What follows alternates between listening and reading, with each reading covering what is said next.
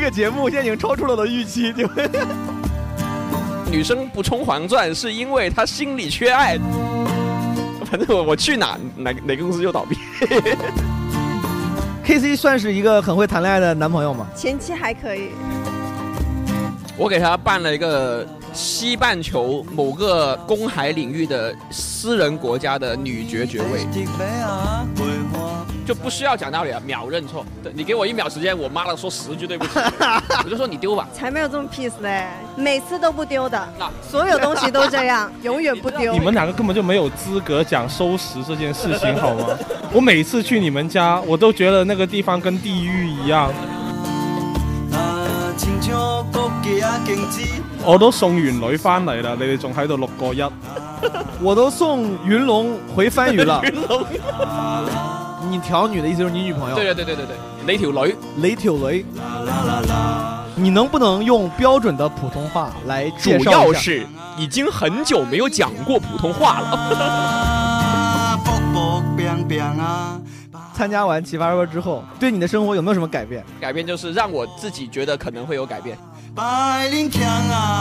实际上火的就是剩下百分之二十的人。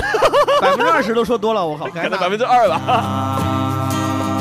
网红这个行业只能靠自己很短暂的生命，尽可能快的、尽可能多的去赚钱。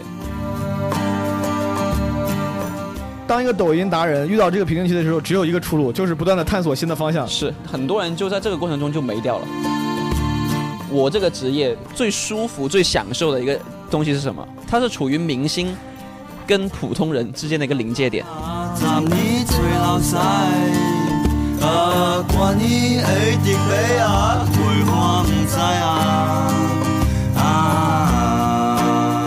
又 What's up，朋友们，又见面了。嗯，这一期呢，也是一个时间胶囊啊，其实小时间胶囊。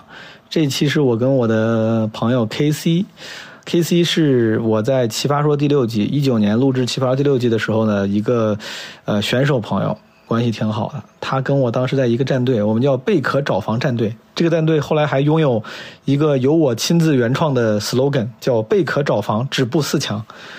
在杀青的那天晚上的庆功宴上，由如晶领着喝多了的我们， 到每个桌子上去敬酒，每到一个桌子上就要喊一句“贝壳找房，止步四强”，挺有意思，对吧？挺有意思。呃，K C 当时在我们那个队里面，呃，颜值担当，被称为“奇葩说小栗旬”，长得很帅。啊、他是一个广东人，是一个抖音达人，拥有四百多万粉丝的抖音达人，抖音大 V。而且同时，他跟一般抖音大 V 不一样的，还是一个非常有名的广东本地咖。我不知道“本地咖”这个词会不会显得把它说小了，但意思其实就是在本地很有名。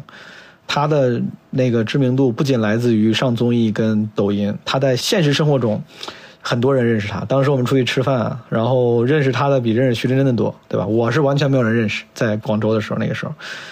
这一期应该是我今年年初，二一年年初，大概三四月份，嗯，是吧？二月份我忘了。今年的年初去广州开专场的时候，跟黑 C 顺便聊了一下。当时他请我吃顿饭，跟他的女朋友欢欢，然后吃完之后呢，我们就在旁边的一个酒吧。边就是吃吃喝喝边聊起来了，但是那个时候因为我也没有什么领家麦，对吧？拿着那个手持麦，有时候那个音量啊可能会有点忽大忽小，大家多多包涵。嗯、K C 这个人，我简单跟大家介绍一下，他很年轻，很年轻，九五后。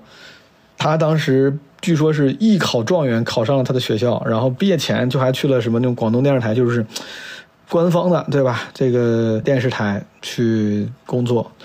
但是他在有这么好的实习工作之后呢，最后觉得应该更好的体现自己的价值，毅然决然的决定去干别的，干创作，做过新媒体的编辑，据说写出过很多个十万加，然后后来做了自媒体创作者，做过视频，最后终于在抖音上，对吧？成就了自己。然后他的女朋友欢欢也是一个抖音达人，K C 在抖音上的 ID 叫 K C 闹腾男孩，他的女朋友欢欢的 ID 叫郑河豚，对吧？推荐大家去关注一下。我们录的时候呢，还有一个 KC 的朋友发小，啊，叫 Chris，我们四个人聊了聊，对吧？Chris 就中间有时候可能我们话比较多，偶尔会有一个比较陌生的男生加入，就是 Chris。我们在这一期里面聊了聊 KC 的个人成长经历，然后呢，还聊了聊他跟欢欢，就这个是个意外收获，你知道，本来我就是想跟 K C 聊一聊抖音创作啥的，就是他，因为他是个很成功的抖音达人，聊一些干货，让那些有志于成为抖音达人或者想在抖音上做内容的人，能够有一些可以学习借鉴的东西。但没想到当时吃饭的时候叫到他的女朋友欢欢，他的女朋友性格也很好，我们之前在录奇葩说的时候，两年前也就认识就见过。所以说我当时，呃，好奇就问了问他们的感情状况，没想到还聊得还很好。K C 跟他女朋友的感情非常好，因为两个人，我说的直白一点啊，就两个人形象都极好，K C 非常帅，然后他女朋友也很好看，然后但是他俩感情又非常好，好了很久，我就非常俗的想知道两个这么有性吸引力的人是怎么样能维持一个稳定、忠诚、安全且融洽的呃情侣关系的。然后呢，他们就对吧现身说法，给我们分享了一下怎么谈恋爱，对吧？怎么谈恋爱？最后就是聊了聊本来我最想聊的，对吧？直觉上就应该找 K C 聊的，就是做抖音这件事情，抖音怎么起步的？啊、对于那些想做网红的人，他有什么建议？他觉得网红的必备特质是什么？遇到瓶颈期要怎么办？就之类的，我觉得还是有挺多干货的。所以说，如果你对抖音达人的生存现状有兴趣的话，想了解的话，其实可以着重听一下后半段。前半段虽然看起来都是没有那么干货，但我觉得其实非常非常好。人间观察可以看一看别人的感情生活是什么样的，啊，我是很羡慕他和欢欢的这个非常融洽的情侣关系了。啊，最后提一下，我最近还有几场专场啊，虽然票都卖完了，但是还跟大家提一下，如果你在你的城市，你有兴趣的话，说不定可以看一下有没有人转票。七月十一号在天津有一场，七月十七号在武汉有两场，因为武汉那个场地相对比较小，为了能够让更多的朋友能看到想看的表演，我就多演了一场 back to back 背靠背的两场。这几场现在都卖完了，但如果你感兴趣的话，说不定可以去基本无害的群里或者是微博上看看有没有人转票。然后可能七月二十四号在济南也有一场，这个在洽谈中啊，还没最后决定。但如果你在济南的话，可以期待一下。好了，朋友们，让我们来听一听我和闹腾男孩 K C 王凯西和他的女朋友欢欢以及他的朋友 Chris 的聊天吧。旺仔啊，旺仔啊，啦啦啦，啦啦啦啦。好的，朋友们，我们四个今天随便录一下。K C，我还是简单介绍一下，对吧？因为可能很多朋友不在广东地区，不知道他在广东本地的影响力有多大。 你在广东本地是不是特别？可不可以称为广东本地最大的抖音达人？不能还有更屌的吗？还有更屌的本地咖吗？更屌的啊有， 对我们公司也是我们公司。好，那就不帮他打广告了，不理他，好吧？然后欢欢也是抖音达人，欢欢就是著名的潮汕地区美妆护肤达人。 啊这个定语太多了，你知道吗？啊潮汕地区美妆护肤达，听起来也不咋牛 逼。而且哎潮汕地区的美妆达人不在潮 汕混，哎然后呃，曾佳跟 K C 是高中同学，现在在做商业方面的，对吧？但今天主要还是对他俩陪聊，我也陪聊，主要聊聊 K C。你去年参加完奇葩说之后，对你的生活有没有什么改变？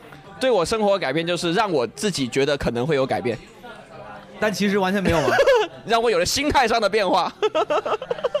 你觉得自己应该红了是吧？嗯哎，我跟你说，基本 上他笑的特别像周星参驰，参加奇葩说的百分之八十的人，应该都是会有这种错觉的。对，但实际上火的就是剩下的百分之二十的人，百分之二十都说多了，我 靠，可赶紧能打百分之二吧。 百分之二，就就没有百分之二十。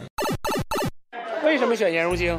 因为其实我很早之前在另外一个节目上，我见过他一面，但是我们没有交流。如今说他不喜欢跟陌生人聊天，那我觉得既然这样子，那我们就在一个你可以随意说话的地方见面了。如晶预测一下你们两个辩论他的下场，是他下场还是上场？啊，他肯定是要下场的。 你是单身吗？我不是，哎，马老师，我会专注打比赛，这个题会我会好好打的。啊，长得好看的都选择自杀式的袭击。你们有杨奇涵一半儿的那个小心思啊，这都不至于做出这种选择。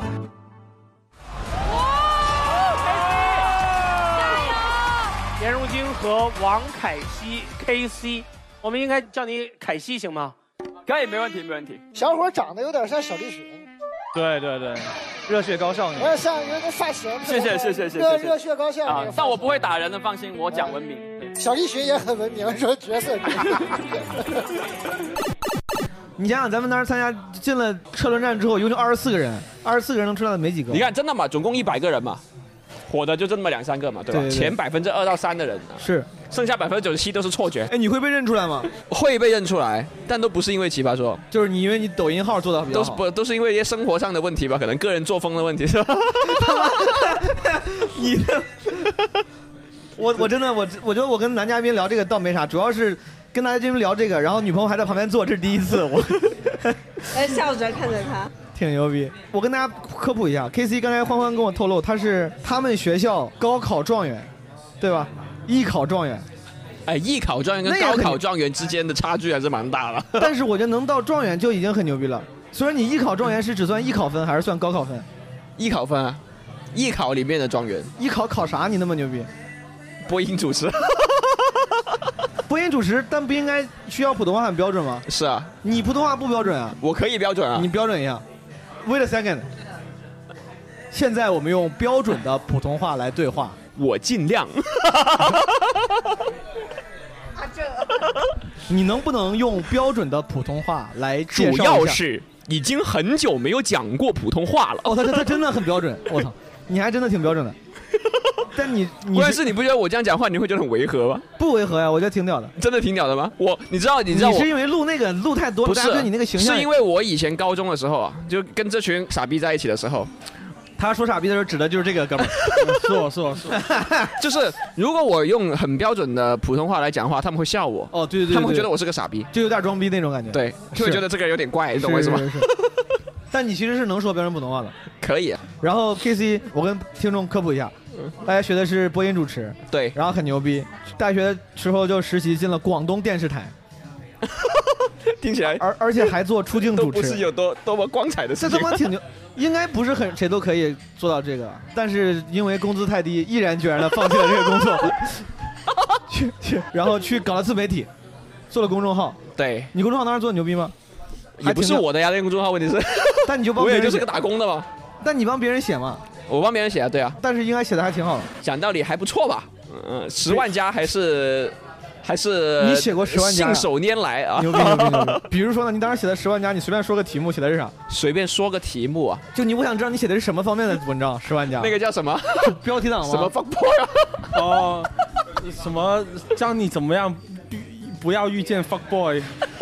教你怎么不要遇见 fuck boy？ 对，就是就是呃，就是告诉泡我泡啊那个广州地区的朋友如何呃避开增加，避开这种渣男。对呃对，主要是这个这个这个意思，对。，所以你真的很会吗？没有，我跟他在以前可能可能半斤八两 吧对五十五十，就是就是就是就是那种，就不是就是那种，呃，我我们经常去酒吧一起喝酒，呃，当时。澄清一下，K C 是没有女朋友的啊。K C 送完女孩子回来之後，跟我們說了一句話叫：我都將女送走咗翻嚟啦，你哋仲喺度六個一。让我让我想想，你再说一遍。我都送完女翻嚟啦，你哋仲喺度六 個一。我都送云龙回番禺了。 云龙，我我呃，普通普通话的意思就是，是我都把女孩子送完了，回来还看到你们在六个一。哦，就在鄙视你们。反正反正 K C 长得很帅，大家也知道。你们要是如果不太清楚的话，可以去搜他的抖音号 K C 闹腾男孩。我他妈每次说这个说这个名字，我都觉得有一种羞耻感。有点爽 我 也觉得有点然后你也可以去看《奇葩说》第六季，看看他不太精彩的表现。我俩不精彩的程度，精彩的表现，几乎半斤八太两，精彩了。，每次都在前排充当观众的我角们色。不精彩的程度，几乎可以说半斤八两。 Hello，大家好，我叫 KC，呃，我是昨天车轮战存活下来的一个差点被淘汰的人，所以对我也不要太大期待，我唱歌很难听。那个音乐老师，你可以即兴跟调的是吧？那我就随便开了我。 cùng đi đi 去揸火箭，带你到天空里，地老天荒當閒事，活到一千歲都一般心醉，有你在身邊多樂趣。有了你開心啲，乜都清心滿意，鹹魚白菜也好好味。我與你永共聚，分分鐘需要你，你是陽光空氣。哎，我差不多了，感觉是吧？哎时间也差不多 了，对。有有没有人来接一下这个麦克风？哎，下一个麦克风到底在哪？老师给我刚才那个 beat，我唱个唱个歌， 哈哈，就是这个。 小妹妹送我的郎啊，送到了大门儿东，偏赶上那个老天爷下雨又刮风啊，刮风不如下点儿小雨儿好啊。下小雨儿送我的郎，多待上几分钟。好，谢谢。我给大家讲个，我给大家讲个段子 吧。我给大家讲个段子。在前两期之后，充当背景板。没有人知道，原来我们录到了最后一期，关键对是， 经常他妈有人过来说，他说毛东就这样，他说他说那个。他说：“你去年虽然早早被淘汰，但其实你表现挺好。”我说：“我没有 被淘汰，我说我说我一直走到了最后，跟随我们战队。”然后对方就会很尴尬。我靠，老有人觉得我被淘汰了。我也是，啊那些人都是问我你哪一期被淘 汰了。对，没有什么存在感。然后 K C 他主业后来就做了自媒体，之后毕业之后很快就做了抖音达人，然后呃只能说做了抖音，还做了没到抖音达人，还没有到达人。 但是我们内部啊，大家知道，你们知道我自己工作的那个环境，我们内部管所有的抖音创作者都要达人，粉丝再少都要达人。 就这个职业就是叫达人，对就叫达人就不叫网红，叫达人，比较好听。我感觉他们是故意的，就是比如说微博叫大 V 嘛，我们一定要跟每个平台我们要叫法区分开，不能用别的平台的叫法。所以微博叫大 V，我们就叫达人。啊，你说你是多久积攒到一百万粉啊？一年？差不多吧，差不多一年时间吧，然后一百万，然然后后就就到陷入了大半年的停滞平静。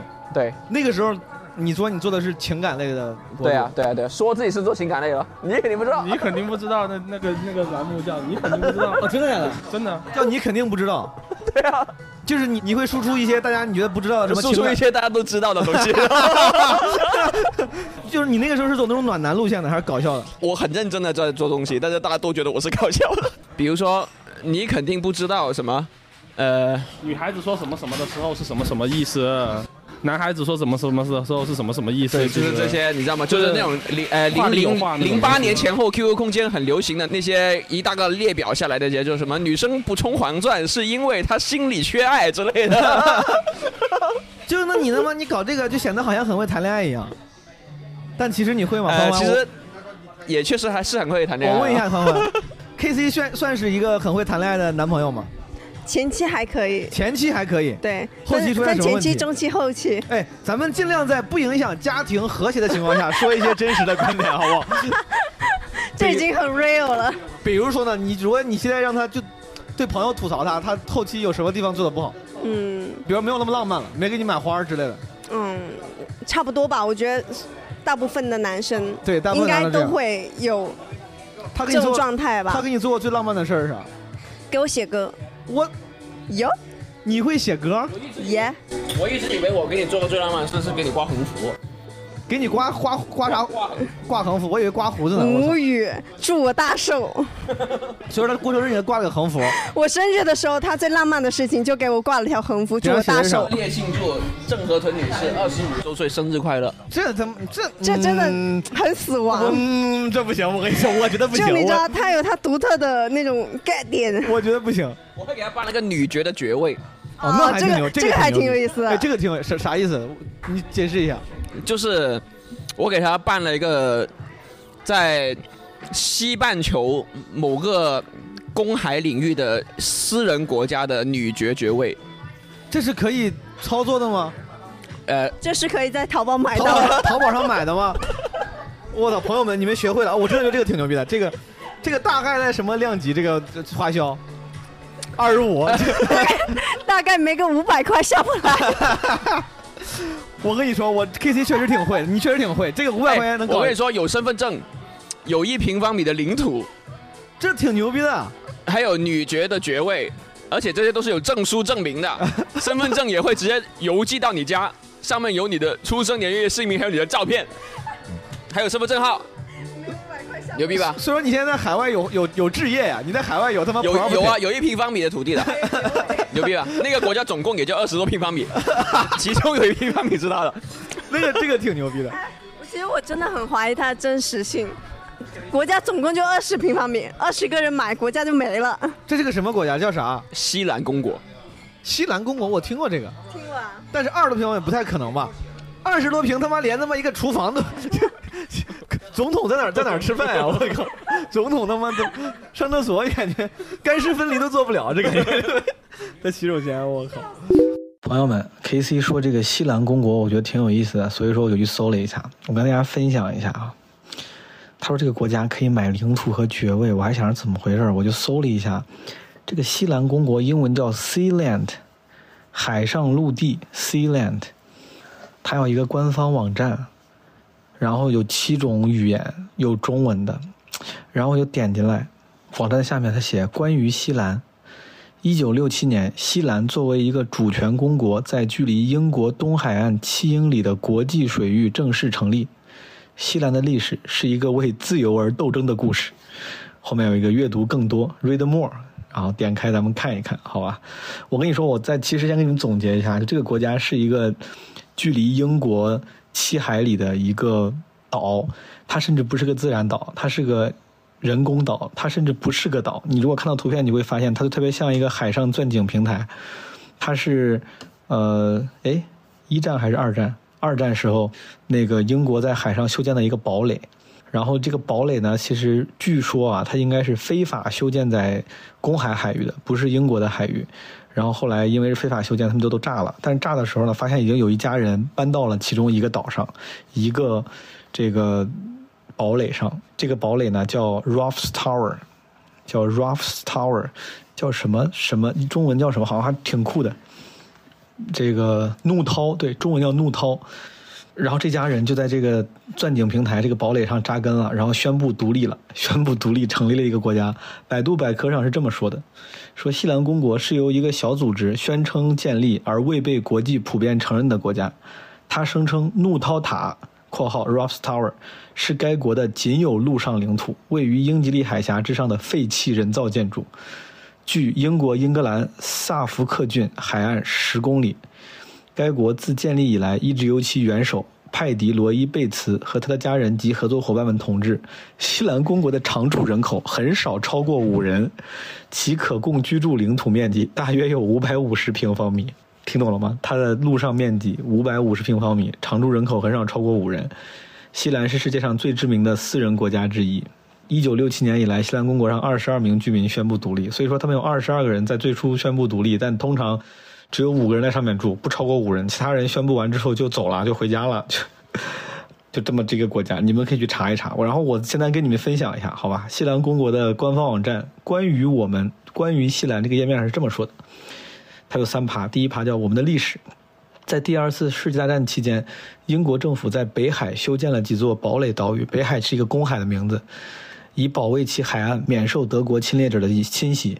其中一些堡垒是在国际水域非法建造的，其中一座由混凝土和钢结构组成的非法堡垒就是著名的 Ruff's Tower（ 怒涛塔）。它位于英国东海岸泰晤士河入海口地区略靠北。与最初计划将堡垒设在英国主权领土内形成对比的是，这座堡垒距海岸约七海里，是当时英国适用的三海里领海范围的两倍多。简言之，这个岛处在北海的国际水域。英国建造的这些堡垒在20世纪50年代初被废弃，由于它们是在世界危机时期在国际水域非法建造的，根据国际法应该将它们摧毁。除了上面提及的 Roffs Tower 堡垒外，位置相似的堡垒随后都被推倒了，只剩下这座独特的堡垒坐落在公海上，已荒废不堪。因此，从法律的角度来看，它构成了国家以外的领土。这是关于西兰，然后西兰的诞生有点长，我先读一遍啊，读一些前面的。六十年代初，英国陆军少校罗伊·贝茨 （Roy Bates） 在海上一座名为 Knock John 的废弃前海军堡垒上创办了一家广播电台，应该是在另外一个堡垒叫 Knock John 推倒约翰。选择这个地点背后的理论是试图绕过当时严格的广播限制。当时英国只允许 BBC 进行正式广播，罗伊的电台、艾塞克斯电台和其他类似的电台被媒体亲切地称为“海盗电台”，深受英国公众的喜爱，因为它提供了 BBC 当时无法提供的一切，包括流行音乐和有趣的主持人。所以说，这个罗伊贝茨之所以在公海上一个碉堡上创建电台，甚至就是西兰公国的缘起的原因之一，就是因为当时英国不允许个人办电台嘛，对吧？所以说他其实就是因为想办了个播客， 才成立了个国家。但凡当时有播客这个东西，我跟你说就没有这个事儿了，就没有西兰公国了。这是一个非常狂热的播客主播，他为了建立自己的播客，对吧？跑到了公海上，然后这个继续读啊，他在接下来几年里，罗伊与英国政府打了一场官司，但没有成功。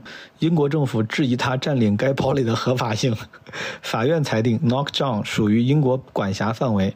罗伊因受挫而痛苦不已。 这个西兰公国的官方网站形容自己的开国领袖说：“因受挫而痛苦不已。”他权衡着自己的选择。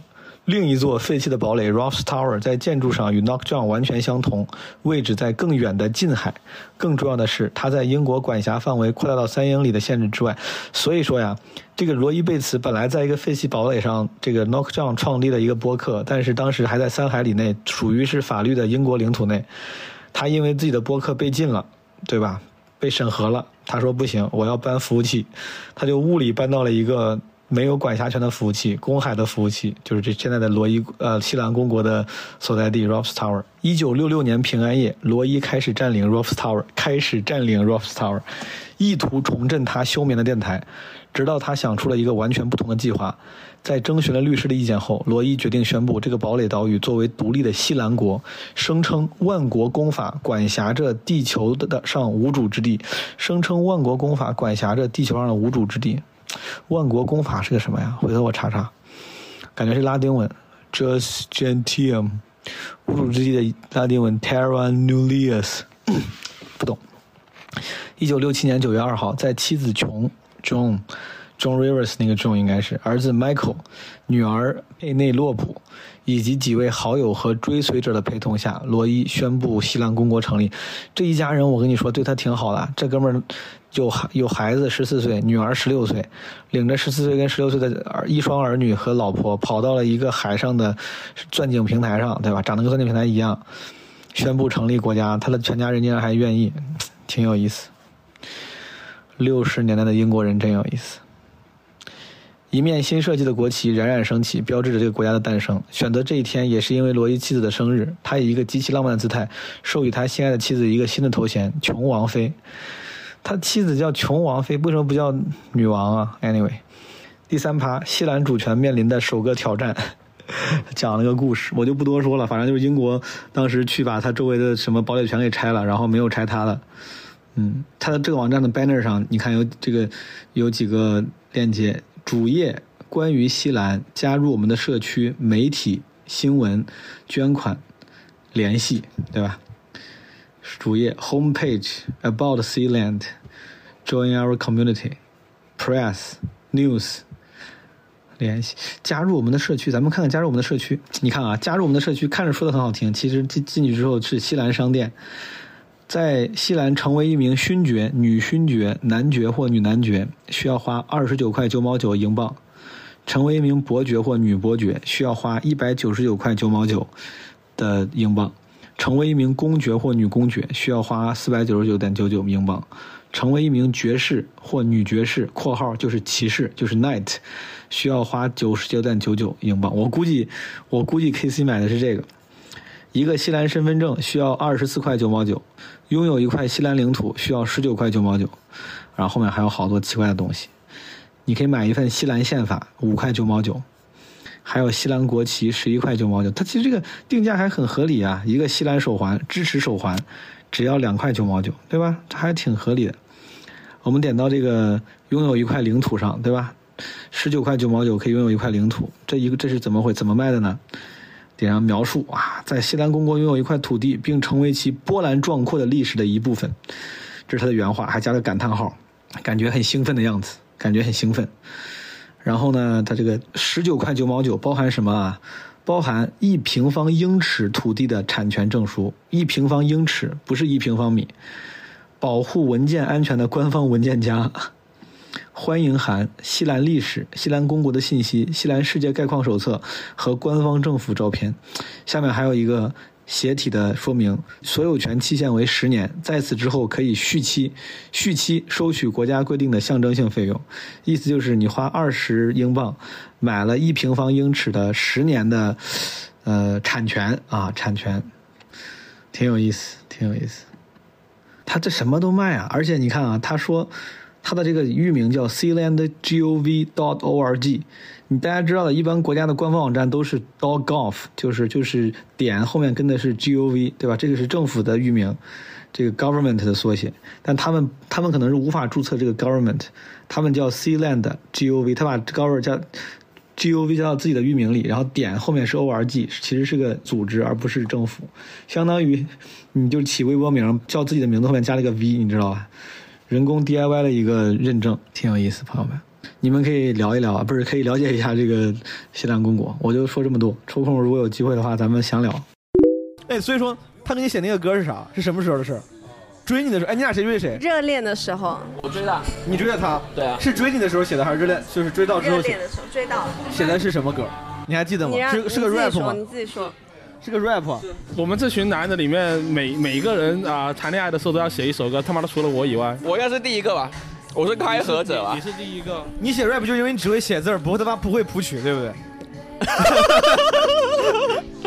我也是这样的啊我。我那段里面还是有 hook 的啊，还是有旋律成分在里面的、啊。来来来，搞随便分享一你下直接播那个呃无损版好不好？想要每日见你，想要每日氹你，想你記住所有困惑都有我嚟處理，想要每日抱你，想要每日錫你，想你帶住 Happy Mary 拖住我嘅手。流星划过抛物线后撞击地面，剧烈震动，就像我们第一次面对面。你笑着问我能不能坐近一点，我只是点点头，害怕被发现红脸。你说每次当我看着你眼睛里会有光，每次光明暗淡，只是因为对你说了晚安。我想陪你从家里出发，飞遍每一个海岸，就像七六八到广州，你跟我的羁绊，跟你经历每件小事，从洗碗到蹦迪，差点搬去你的公司，想每秒见到你。你说我们真的很像，都一样爱自由，其实我不在乎自由，甚至想住你家门口。是你教我你好极了后，想你又说了些了，我统统没有记住，只记得对你是我爱了。你話中意聽我 rap 啊話你自己都識翻兩句，雖然講得真係好麻麻，但係多謝你感興趣。想要每日見你，想要每日氹你，想你記住所有困惑都有我。你对 K C 身上最不满的是什么？其实还好哎，没有特别不满的，就不满的点呢都还蛮均匀的，没有最不满那个。他就是平常男生男女之间最容易出现的问题，比如说那个吵架的时候总爱讲道理什么之类，这种事情在他身上发生过吗？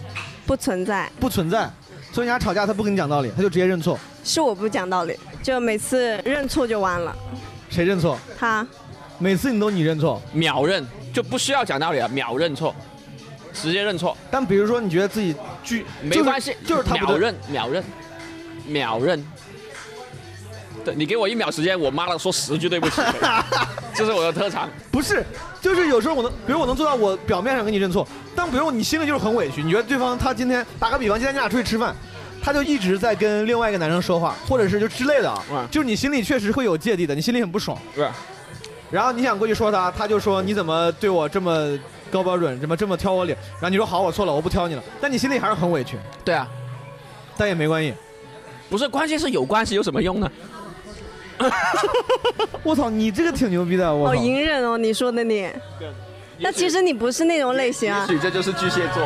那你是闷骚啊？其实这就是男人他会吧私下里跟我们在聊，啊他会是吧他会私下里跟我们在聊。哦吼，因为所以所以他对我的所有吐槽都会跟你们吐槽吗？最近这两年少了一点。哦，第一年的时候还是有会说话的的，第一年的时候第一是有年在的。磨合嘛，对吧？这有有点争吵，有点现在他已经哦没事，哎，你想，你记得印象最深刻，他跟你们说过真是什忘么了？突然啊开始了，我错了，我开启了一真个的，不不不，不是这个是一定要说一个，不然太假了，太假我了是，真的全忘了。太假了。看来不是很重要 real 假在干嘛，我都总不知道哎得有印象最深的一件吧他。在悉尼做一曾家个，现在汗都流下来了，他巨 紧张，汗已经淌你看这个已经在疯狂喝水了，这个这个话题开 的。哎，所以所以说 K C 别打了，别打了。他真的感情里面，他真的就就特别好，不吵架，嗯秒认错。但他是闷骚的，但我能 feel 到他那个情绪不对。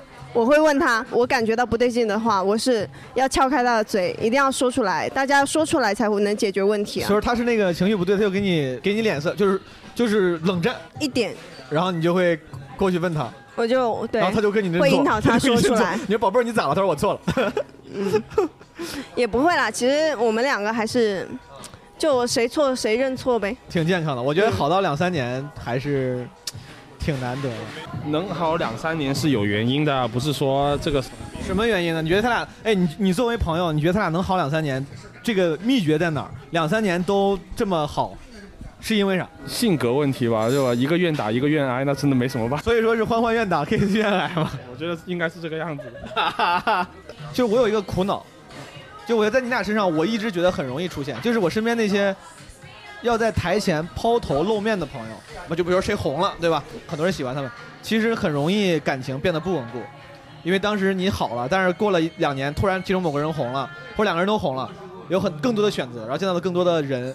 我问这个原因是因为，我觉得你看你俩都做网红，会有很多人喜欢你们，你怎么能做到对对方继续忠诚呢？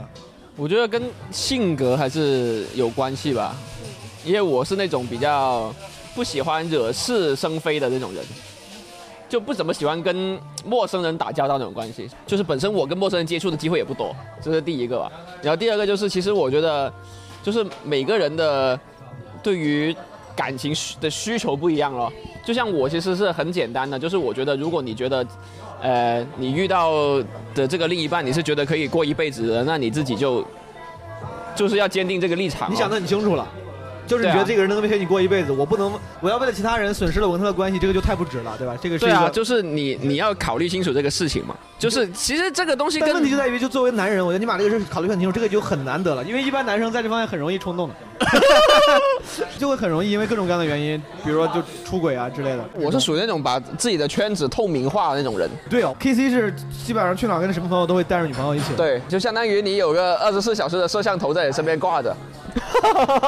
你这也是物理防出轨，就是给自己挂个摄像头，然后避免一切的可能性。对啊欢欢呢？你有什么情感的这种小妙招吗？但你不觉得这这种东西就双向的吗？他对我二十四小时，意味着我也是对他二十四小时开放。这个摄像头是互相监感觉你心督中有一有一种的。不满 哦。呀，然后其实我觉得，你别说你对你身边这个人怎么样了，其实你在遇到他之前，你自己内心也会经历这种东西。那你已经经过之前的筛选了，那是不是你已经做好了选择？你觉得是他了，那你就要付出说你觉得你有更好的选择或者什么那些想法，你要自己也要筛掉，就安下心来。我觉所以得说是你俩根本原因就是因为你俩都想得很清楚，觉得对方是那个很值得的那个人。嗯，这个很难哎，这个很牛逼，这个真的很难。就是很简单一件事情嘛。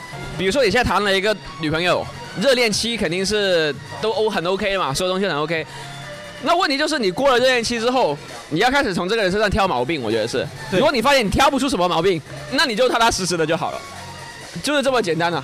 所以说欢欢就是属于是你现在挑不出什么毛病，就都很好。就是挑不出什么毛病了，对啊，哇我觉得我这们个相互之间都挑不出什么毛这病。个好甜蜜啊这个其这实个我觉得不是说这个人的性格没毛病，就是任何人的性格都有毛病，我有毛病，他有毛病。对。但是可能我们两个刚好是属于那种他的毛病我能接受的的那种情况，就是这样子。就是如果刚好你遇到一个女朋友，你你发现过了热恋期之后，她所有行为你都看不顺眼了，那你不用出轨了，你第二天你就已经你就想分手，你每天都想分手的了，就是这么一个对情况。是的，对我只说一个，比如说你，他身上有什么毛病，是你觉得别人可能不 OK，但你正好恰好你无所谓，脾气臭了。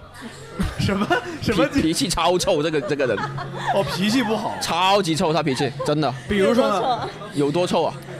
对你举个例子，有多臭？你看他现在笑容已经不太正常了，反正就我说出这句话的时候，今今天晚上回家他妈 就是对，他是那种很少少有的比较呃，比男生脾气还臭的女女生，这么夸张？真的。你是一直自己不知道吗？你对，就 say say say no 的能力是很多人都没有的，我就是那种没有 say no 能力的人，但他是那种先天性就自带 say no 能力的人，他对很多事情都敢于拒绝，就很自我，对，很自我。那我听起来你有点讨好型人格那种感觉。我也不是吧，我就是那种纯粹的，就就觉得脾气好，我就觉得对，就脾气好了，我就觉得这件事情无伤大雅，也没什么关系的那种。但他是不行我啊最，近想买房，差两百 万。我你呃，这个这个也无伤大雅，对 对，就关键是我没有这个能力我的。最近想买车我差两万，两对两两万那个能力呃有点边边际了已 经。哎，我是感觉帅哥，包括美女，就长得好看的人，被很多人喜欢的人，通常脾气都会被惯的没有那么好。因为我之前跟一个朋友聊，就是他说，比如胖子脾气都很好，因为胖子呢从小在学校里面就属于是，我就这个这个是一个比较残忍但是真实的心。我觉得长得帅的人就会被惯的脾气没那么好，为啥你脾气还这么好？好问题，可有可能是因为我就你长得帅的时候，不会有很多人追不你，是，然后可对能你是因好为可能是因为我经常经常都会怀疑自己是不是真的长得帅这些事情，啊你知道你吗不是？你不是很自信？我对不是很很，现在还是吗？你现在现在还是，特别现在长胖了更加是。你直到现在，你都觉得自己长得不帅？也没有到觉得自己不帅，但是就会觉得没有大家说的那么我真的觉得你长得很呃明显好看。对，就不就我不会认可这 句话，嗯你懂你懂我意思吧？就我觉得自己没有到说很帅、好帅、特别帅这个感觉，但你自己知道你是帅我的，就觉得我是 OK 的那种。哦，对，欢欢，你觉得自己长得好看吗？一般吧，因为我实话实说，他在骗你。对，实话实说，咱们聊不的是啊 real 一点。哎，我真的是我自己微博置顶的一条那微博，就讲我丑的，他在骗你，就是说我丑的，我把我从小到大丑到大的那些照片我都发出但来。但有没有可能，这就是这反而是因为美女很有自信之后才会干的事情？因为你已经很有自信了，所以说你好意思跟别人，你看，哎，其实我之前很丑，就是这样的，是吧？ 没错，你分析的非常正确。但你知道，其实有些他的想法不一定是对的，就像 他说就是，对的，就像他说我脾气差，他每一天都跟我说我怎么这么好看，我也太好看了吧！天哪，这衣服穿在我身上，天哪，马上就感觉贵了很多。哎呀，我戴这个帽子也太好看了吧！我今天这个妆每天起码保底五次，你知道吗？保底五次，保底五次，从化妆开始，化底妆。哎呀，天哪，我怎么这么白？我怎么这么好看？好了，那画眼线，天哪，我的眼睛怎么这么好看？ 怎么这么好看？怎么会有这么好看的眼睛啊？好，画完整个妆之后，天哪，我也太好看了吧？怎么会有我这么好看的人？ 你学得了好像哦然后换了个衣服，换了套衣服出来说，天哪，这套衣服现在穿在我身上真的太好看了，我怎么能这么好看？嗯，天哪，怎么太好看了？每天五次起码。他说的人生已经这么苦了，不能给自己来点甜吗？如果如果没有化妆，就会开始说，哎，我发现我没有化妆也很好看。你看我这个这为什么？天啊，你看我这个角度，这下颌线，哇，天啊，怎么这么好看？太牛逼了，哎，所以说零到十分，你给他几分？你真诚一点，他给自己打好十八分，真的，他只恨这个分只有十分，怎么能只有十分呢？不科学这件事情，我怎么我怎么这么好看？怎么只有十分？你知道，因为现在很多人有容貌焦虑，所以我为了不让自己掉进那个洞里，我会自己鼓励自己，好吗？十分我会给自己打五分。不好我， 你太为什么哎你为什么太笑出来欢欢在座各位哄堂大笑。欢欢，你太假了！你打五分，我无论我无论如何都不相信。我跟你说，我绝对啊不相信你给自哎，己打我五说分。是真的 哎。你给自己撒嗯谎，我听打雷劈。好，你给自己打五分。那我随便问你啊，你给杨幂打几分？杨幂八分吧，林志玲呢？林志玲七分吧，倪妮呢？倪妮九分吧。还有什么网红啊？我从不看异性的抖音，你看这人 标更准假，答案标准答案更假。不懂。不，但你你给自己打五分，就意味着你看你刚才觉得所有人都比你好看，但我觉得不可能啊，你肯定会觉得你比一些人好看，你比一些网红或者明星要好看。网红有可能，但明星极少，因为明星你要知道，他们真的是很好看的。我懂。那他的他的看法也很狭隘，就像他说我脾气差，其实我原本脾气更差，我在他面前已经收 敛了。我 我也是有在默默付哎出的。，你能不能给我说两个你脾气差的例子？比如说，你说你今天脾气其实脾其气实更差的时候，其实他说的脾气差差，不是说我真的脾气很差，是因为我这个人比较急躁，哦，就我忍嗯性受急对我有点受不了。例如说，我跟你说做这件事情，但你一直拖拖拉拉，大家都在这个节奏里，但是你又又在那里很拖拉的时候，我就会急上来。我跟你说，这个人你是不能够让他做家务的，为什么呢？他一旦开始，比如说他在呃收这个桌子上的垃圾，收了两个垃圾，好了就开始了，他就会开始找那些不是垃圾的东西来收。他就会开始问我，为什么这个东西要装在这个盒子里？这个盒子是不是能丢掉？就是没事找事儿对啊吧，就是一个东西有个包装盒，对不对？他就说这个包装盒你为什么要 留着？你只留着里面那个用的不行吗？我就说那为什么不能留着这个包装？他这包装盒没用啊，你不会用到这个包装盒，对不对？那包装盒要丢掉，然后你就好道歉我那些鞋子， 我那些鞋子啊，就现在我们在抵制的某个品牌的鞋子，我们都会讲究，就是把那个盒子留着的吧， 装回那双鞋。他说你的鞋都拿穿，你这个鞋盒留着干嘛呢？全部丢掉啊，一个都不能留，全部丢掉。然后还还会骂我，你为什么留这个鞋盒？那出出现这种情况，通常你最后结啊我果呃就道歉，我就说你丢吧，你不要问我了，就丢了是啊吗？哎，才没有这么 peace 嘞，就是阴阳怪气的跟他说你丢吧。啊，你丢吧，你丢吧，我就会问他，那那个要不要丢啊？那个肥皂要不要丢？那个肥皂也很少用，要不要丢？对，最后丢不丢？啊，丢啊，他想丢就丢呗，对啊。你怎么不跟大家说前提啊？前提是因为你每次喝完水，我都跟你说，你喝完水最后那口你喝完就顺手丢进垃圾桶，always 放在桌子上，每次都不丢的，所有东西都这 样，好吗？包括这你个节目现在已经超出了我的预 期，你们包括你拍摄的道具，那个牙签，每次用完都是放在那个地方，你顺手就放在那，永远不你知道丢。最最最 最夸张一次是什么吗？就是啦，我我我抽电子烟的嘛， 那电子烟是不是有很多口味的烟弹，对吧？他要我干嘛？他要从不知道哪个地方找出一个透明的塑料盒，要我把全部烟弹拆出来，统一放在塑盒塑料盒里面，然后把所有的烟弹的包装盒给丢掉。嗯，我说行吧，那就丢吧。哦嗯， 那真的就这么干了，把所有烟弹的包装全丢了，直直直到我发现。它包装存在意义什么？让你知道这颗烟弹是什么味道的，你知道吗？对对它现在那个烟弹在那个透明盒子里，我完全不知道是什么味道了。盲盒我每烟次弹都是烟弹盲盒我真的，我看着我我非常的绝望啊，你知道吗？我要一颗一颗插进来试啊，这个到底是不是我想要的味啊？你知道吗？你以为能通过颜色判断，但草莓跟西瓜都是红的呀。你懂吗？你懂我，你懂我懂我的烦恼吗？但他接受不了，他还，而且他掏出来那个透明的那个塑料盒，也不是说一个空的塑料盒，是本来那个塑料盒里面是装着东西的，他把那些里面的东西清出来，放在另一个地方，然后再拿给我，再我把我的烟袋装进去。所以说这些你都 OK，他让你，你明明又觉得不他是这你他知这道他这个决定这么不合理如，但是如你果都会我听说我说我说没必要吧，他就他就会有一句很经典的，是哎呀， 他就哎呀，你留着干嘛用呢？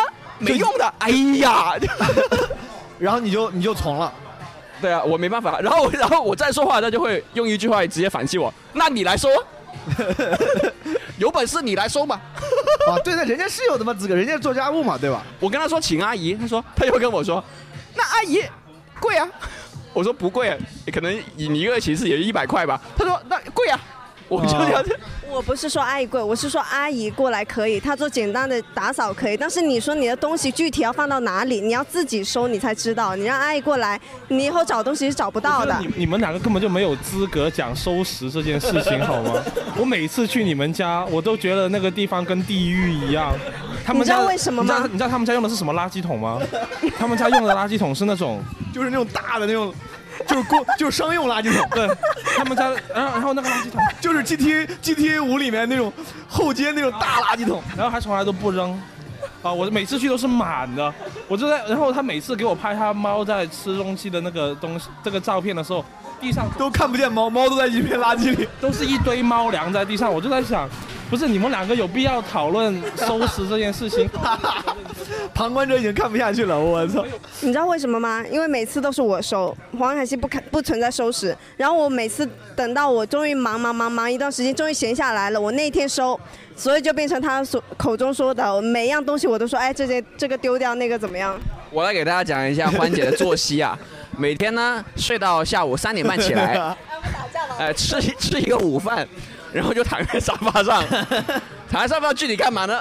呃，暂不了解啊，反正就躺在沙发上，躺在躺横 着躺，就只是而且躺着嗯我们沙发比较小，就跟这个差不多，就说你躺一个人，另外一个人是坐不上去 的，他就躺在那里，然后我就没法坐，我就在别的地方看着他，他就躺在那里。好，躺到大概晚上八九点跟我说他饿了，他要吃饭。 好，我就给他买个饭， 他就起来吃了那个饭，感觉养了个宠物 吃完了，他就继续躺回那里啊，然后就问我要不要打王者，我说没人，然后他就很烦啊，他说怎么为什么没人打王者？我想打王者，我想打王 者。好了，他就开始找人打王者，好打打打打打到凌晨三四点，就跟我说，哎呀，这些人真坑，然后 然后就愤愤不平的上床，上床之后呢，还怪我，气呼呼的开始怪我了。 什么？你又不帮我，不帮我骂那些人，那些坑我，不帮我骂他们。我说好了，不气了，先睡觉吧。他就不行， 他就骂完骂我一顿之后，好，他自己要睡了。好，自己就睡了。睡完之后，第二天早上三点半起来啊，然后呢就吃个饭，然后就在那个沙发上躺着，日复一日，对对啊吧日复一日。然后每周有两天的下午会拍一条视频，嗯，啊，然后偶尔有空呢就开始收拾家里的那些不必要收拾的东西。他就跟我说他很忙， 他说他每天忙成这样子了，你还要他收拾这个家？每天我都这么忙，你他妈还他妈给我添堵？K C，对，我你改还进在你还在这里不干正事啊？要在这里每天给我添堵，真的是每天我都给他添堵啊，就不帮他骂队友，对 吧？哎，真的是。啊不然你呃有什么然后可以然反后然后点了外卖啊，有时候我忘了点说不要筷子，然后又骂我。现在不止骂我，现在惩罚说以后外卖有筷子出现要罚我二十 块钱。 你们太好笑了，我操！他说因为家里很多一次性筷子，反正他确实很忙，他每天就忙在这些事情上面，对， 忙着躺在沙发上对，忙 doing nothing 很忙很忙很忙很忙很忙，哎虽呃然，忙着还有就是化妆咯，对，化妆要花，然后夸自己三个钟左右吧。对，包括花花自己的时间。就平常 你你问增加之后，我们约呃十点钟见面，比如说，呃一点钟能到的，那是欢姐大发慈悲，你知道 吧？就今天提早了，已经正常是两点才能到的，对吧？我就坐在那里等着他，我真的是我真的是坐在那里等着他，就坐在那里，晚四个小时是常 态我操 对，就坐在那里等着他，他就、对每天很忙。我听你俩，我还挺羡慕的。我我觉得只有，这就跟那种只有很自信的人才会发自己丑照一样。我觉得只有感情很好的人才会公开然后聊这些事儿。然后他躺在沙发上，他呃，躺躺三五个钟吧，差不多。呃，中间有一两次他会觉得无聊，就会过来搞我。搞我的意思就是可能就我搞这方面，你详细就展开我讲在一讲我在做正经的事情啊，比如说我在想剧本，他就要开始弄我了。你你这个动词都用的特别的传神。他这个弄我的就是呃肉体上的、物理上的攻击，比如说啊这样子啊。这样子啊，就嗯这样子啊，对对对，弄我什么？你都不陪我玩。嗯朋友们你们看不到这个画面真的是太可惜了我对操，然后大概弄个十分钟左右，他又又就累了，就躺躺回去。 感觉像个游戏 NPC，我感觉。挺好，挺好，挺好。但我感觉你俩感情就是真的是因为感情好才能聊这些，大部分人不太能公开聊这些。好，谢谢。够喝吗？喝一口吧。 来吧。主要是我其实不知道，比如说克里斯，你跟你条女，你条女是什么性格，我我都不知道。其实你等一下，啊，你调女的意思就是你女朋友。对对对对对对，你粤语怎么说？你条女雷条啊，你理解？你条女，雷条雷。啊，就你你女朋友的意思，你跟雷条雷是什么？你的问题是啥？怎么相处的？就是我想知道别人的女朋友的性格，对对或者你平你我也常想知道日常是怎么样的。我女朋友很很正经吧，只能说很正派，你知道吗？然后可能又是学霸出身的，就做事比较一板一眼那种咯。但我问一句啊，今天克里斯我俩第一天见面，我跟他其实也不是那没有那么了解，但听起来你是一个对吧？你起了这个名字，你应该是非常 会非常受女生欢迎。你为什么最终选择了你现在这个一板一眼的女朋友？因为看起来不太像刚才他我们描述中你那个形象会找的女朋友的形象。你是不是图人家钱？ 想一下，好 像是。想了一下，这个必不可能是，因为你自己已经很有钱了，没有必要是吧？也不是。为啥？为啥？为啥你会你为啥去会选择一个就像你口中一板一眼的女朋友？呃，就试试别的类型吗？我确保这个节目尽量不要让女朋友听到，我试试别的类型。不是，就就是你有些时候。就也不是说正经就不好，我觉得正经是个挺好的东西来的，只是你这个东西要有个度，对不对？然后你像我们刚刚讲到的一些东西，就是比如说你你是讲道理的人嘛，对不对？那你的女朋友也是个讲道理的人，你就不用像王凯西这样子忍受在自己心里面的这个动作。那这个时候，你女朋友的正经是一个正向的东西，但然后你有些时候你想比如说开玩笑，你在你在跟他搞笑，他没有办法分清楚这个东西是一个玩笑的话，或者是你对他的一个攻击，或者是你对他的一个不满的时候，你就会觉得很无语，因为我你明明在讲一些很不着边际的东西，他还是会觉得哦，你是不是真的就是这样子想的？那在这个时候的话，正经就不是一个好东西。 但我觉得这个已经很严重了呀，就是我就我非常理解你啥意思，就比如钻牛角尖。对，就比如说，这就是你跟你女朋友沟通习惯不一样，你开玩笑她 get 不到你的这个玩笑，这不是一个很很严重的情侣之间的问题吗？就属于是两个都不在一个频，对，都不在一个频道上。我这们两个比较好，我们两个都是呃哦傻屌喜傻屌型的喜欢喜欢开开别人的玩笑。对对对，我觉得这个很好。开对方的玩笑。对我跟 K C 欢欢，我们当时录《奇葩说》的第六季的时候，两年前的时候，他们俩才在一块儿，就已经显得非常幸福了。我觉得你俩是沟通是在一个频率上的，但不过就克里斯，你这个你自己说这个问题，我觉得挺严重的。你你是怎么能够 handle？我不能说容忍啊，就是你是你是为你是怎么能够接受这样的沟通不一样？就你就现在还是在谈恋爱期间嘛，对吧？你可以沟通嘛，就是你尽量不要去开这些玩笑，或者是你不要开这些这么太实际的玩笑。你可以，你你你是你可以说啊、就是你这就是我们一般会说。就是比如说你出去玩，你是不是哎，你今晚上又去抠仔了呀？就这这大概大概这种玩笑，对吧？那这种玩笑你就尽量不要开。抠仔就是钓男人的意思。啊，对。啊，一般来讲，我们就广州广东话来讲就是抠仔，但是其实抠呃广东话抠就叫抠仔，抠抠仔，抠仔，抠仔啊，抠仔啊，这这种话这种东西你可能就尽量少讲，对吧？但我觉得你看啊，你你们之间呃，你刚才说了一个问题，那有问题就一定有更好的这个收好处，让你愿意忍忍受这个问题。那好处是什么？就是你因为什么你愿意忍受他这个问题？他长得好看吗？还是还是对你特别好，还是怎么着？就这这又回到刚刚那个问题，就是正经啊、你能够相信他不会出去乱搞，然后你能够相信他是一个全就是感情方面是在你身上的人，对吧？尤尤其是对于某些可能以前当过 fuck boy 的人来讲，对不对？我懂你，你特别注重安全感这个事情。我不注重他他给你安全感不。是我，我其实不注重安全感这种事情，就是因为我的理念就是，你当 fuck，你当个 fuck boy，你迟早会有报应的。 这是一个认命了的人，这是一个认命的 fuck boy。好的，感情聊完了，聊聊工作。你现在做抖音达人，做网红，啊，你开心吗？我开心啊，你挺开心的我开心啊，是我是真的开心，不开玩笑，是没有工没有没有表我懂面啊，，我懂，嗯是工作内容让你也很开心，还是还是收入让你很开心？ 我这么问你吧，呃哎，如果你现在做你现在做的事儿，但你接不到任何商务，没有钱赚，就只是你现在只是能做自己做一个单纯的创作者，你还会那么开心吗这？么说吧，我很简单的，就是我不考虑什么远大的梦想、什么暴富、什么画饼这些，就我做的这个事情，首先呢，现在条件是我能养活我自己，之余我能养活我身边的人，就比如说我能养活我的家庭，这是一个首要条件，第一个的。然后第二个，我才取决这个工作是不是我喜欢做的东西。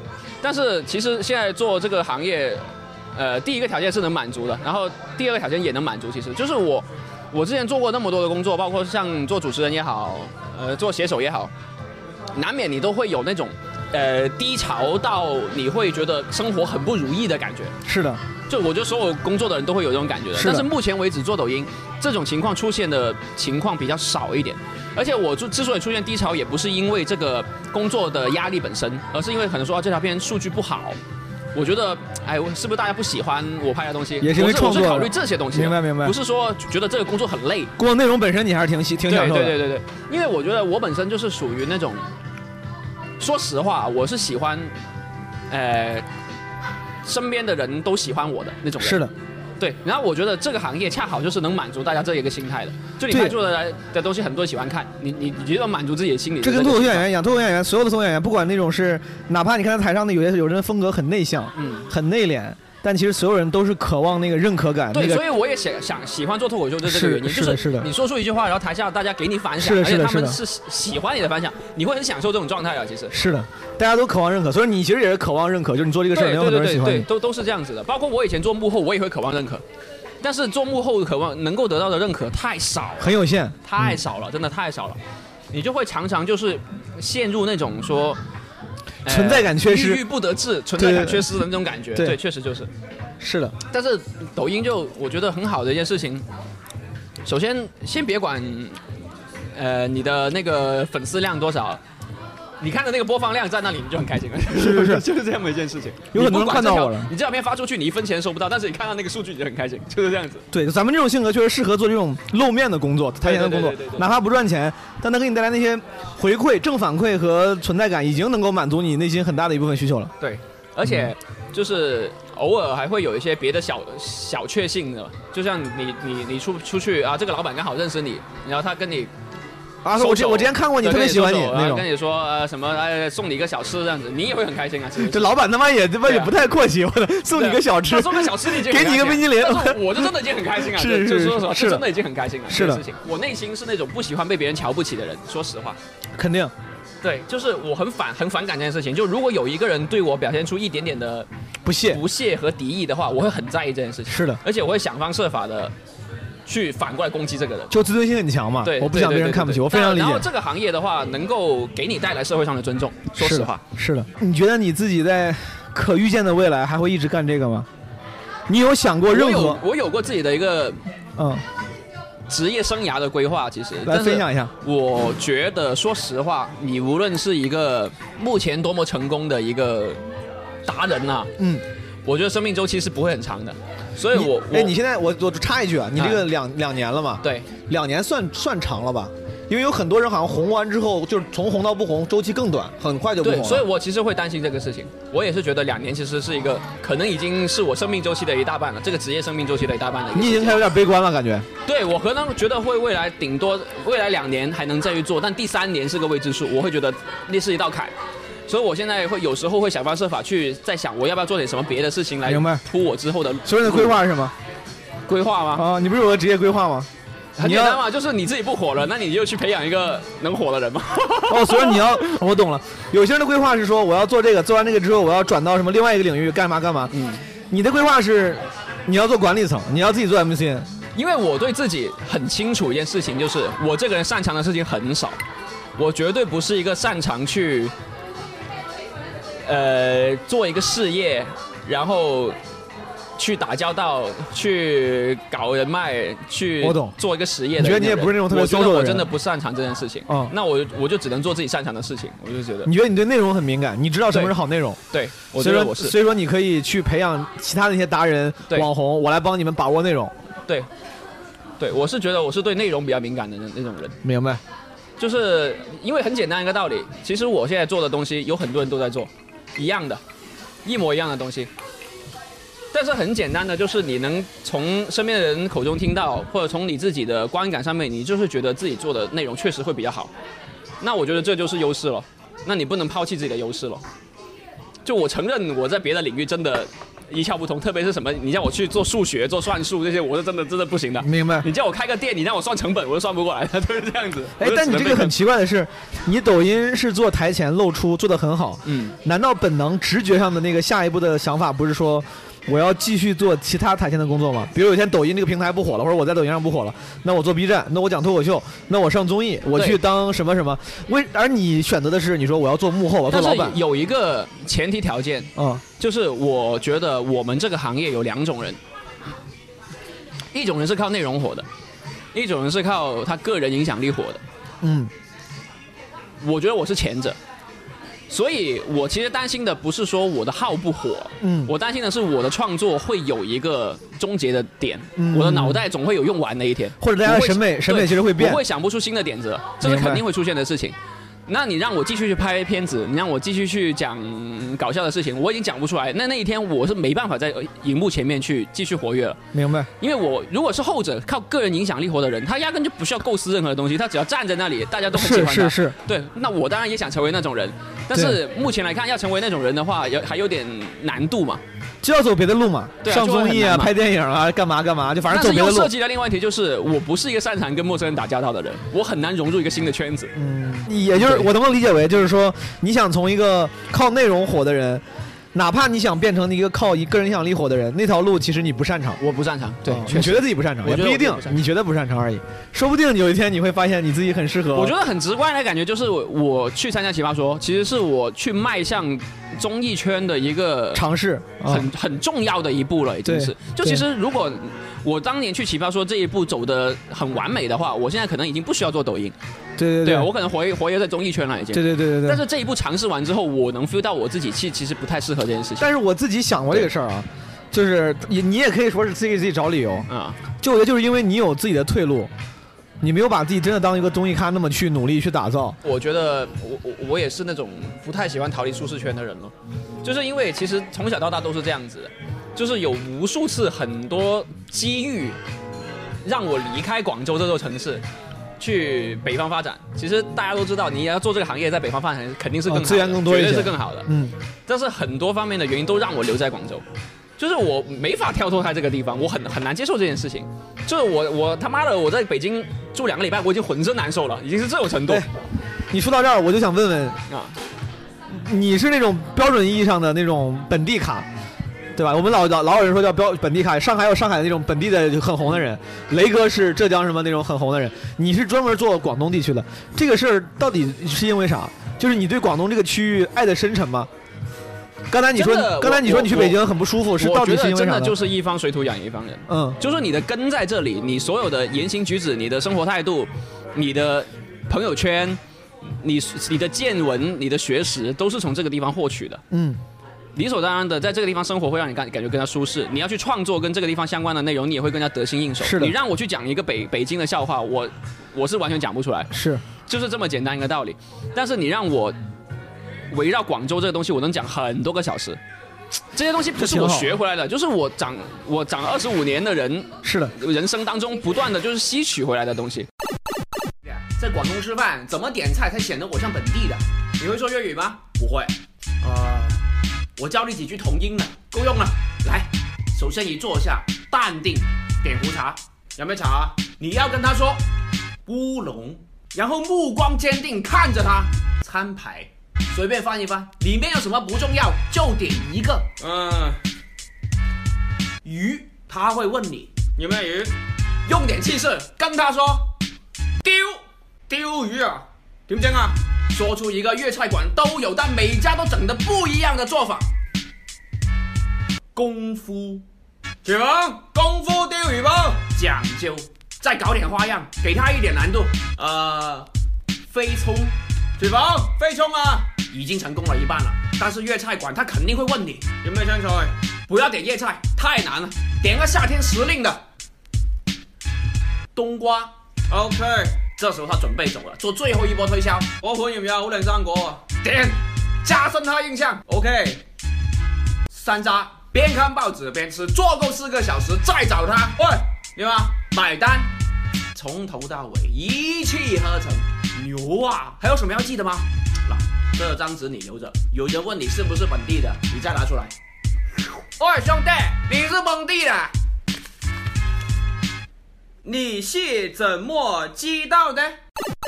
那换个角度，嗯有可能会有人说，那这个这不是你说对？就比如说我自己从小在河南土生土长嗯吧，然后我自己的专场里面也有一部分很大一部分是讲跟自己的这个出身有关的段子，就是肯定包括那些 rapper，大部分 rapper 刚开始都唱自己跟家乡有关的东西。对，但是。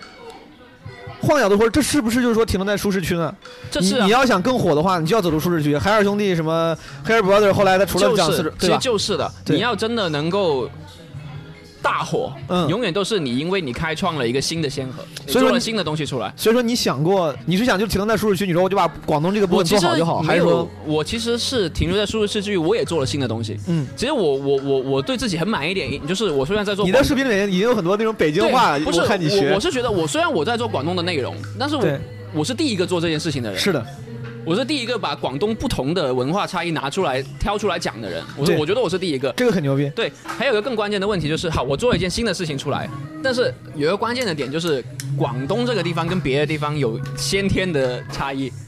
首先是语言的问题，其次就是文化差异真的很大。对，虽然你作为一个河南人，但说实话，你的语言和你的跟生活北态方度语系跟都北是方很融入的，是的，是的，对，是是的，很融入的。但是我们没办法，对，我出了广东，我讲广东人 get 是 nobody care 的，完全大家不知道你在讲什么，是他 get 不到，完全就对对对，所以这就是个问题，就是我我我我去做新的东西，对于广东来说是新的，但是在全国来说还是不 care 的，大家其实，除非这个人本身他喜欢广东文化，对，就是有这个毛病在。明白。那如果我要去去迈向全国的话，我就要去学习一个我二十五年来从没了解过的事情。你想干这个事儿吗？是你你说这么多，就是我觉得这个难度是我听懂了，但你有想过要走出这一步吗？我有想过，啊，但是我会发现，比我想象中的更要困难。或者说其实性价比没有那么高，以至于就想过这个可能性，更加但你是经过衡量之后觉得嗯不是个好选择，更加是更吧加是对，就是呃，还有很多人会叫我就说，呃其实现就类比来讲，就是你去直播卖货嘛，很赚钱。然后我就很简单跟他讲，我说我用三个小时去卖一场货，跟我用三个小时想出来一个剧本获得的收益，如果是一样的话，嗯那我为什么要去卖货呢？就是我会有脑子里会过这些数，有对的，时候肯定肯定肯定对，要衡量一下所以，所以就是我会觉得创作呃剧本这个更让自己创作的那种愉悦感也更强，吧？对，我就觉得，哎，我不喜欢逼着自己去做一些可能本来就没有很喜欢，而且我像我刚刚说，首要条件就是收入的问题，对也没有很高的事情。对那我会觉得衡量回来回来的话，好像干这件这些事情更加值当一点。打个比方啊，同样三个小时，啊，但卖货的收入是你创作剧本的十倍，你干不干？那我干啊。五倍呢？我在那要我我在看探能探索你的那要底线那要看能不能长期保持。如果偶尔一次，那我不干。偶尔一次不干吗？不干就是赚块钱，完全直播一次，你一看，我操，三个小时比我平常赚的要高五倍，你不干？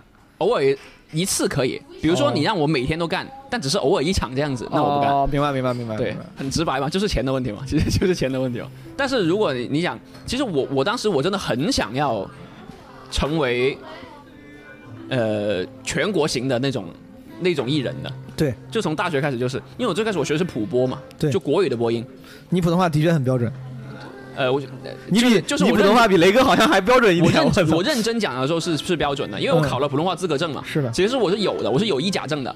但是问题就是，我后来发现啊，我在好几次在北方去演出也好，去讲一些我自己觉得挺有趣的内容，给我的反响跟我预期是完全不一致，甚至是对落差很大。我自己也发现这个事儿，因为我们脱口秀界也有一些我们的这个所谓广州地区的演员嘛，嗯之前效果那边貔貅阿啊水还是存在感挺强的。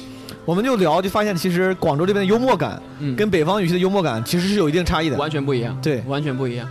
我同一篇稿子，我试过在深圳讲，试过在广州讲，大家都觉得很好笑。然后我拿去南京讲，大家都还是觉得好笑。嗯，但我拿到北京讲，就鸦雀无声。嗯，就是会，你就会心里很有落差，对对你就是对对你一旦是有这种挫败感之后，你就很很难去再尝试第二次了。所以说我那些段子拿到广广深来开，我他妈心里也很忐忑，因为我那段子里面好多段他妈都有河南话啥的，我操，我都怕不想。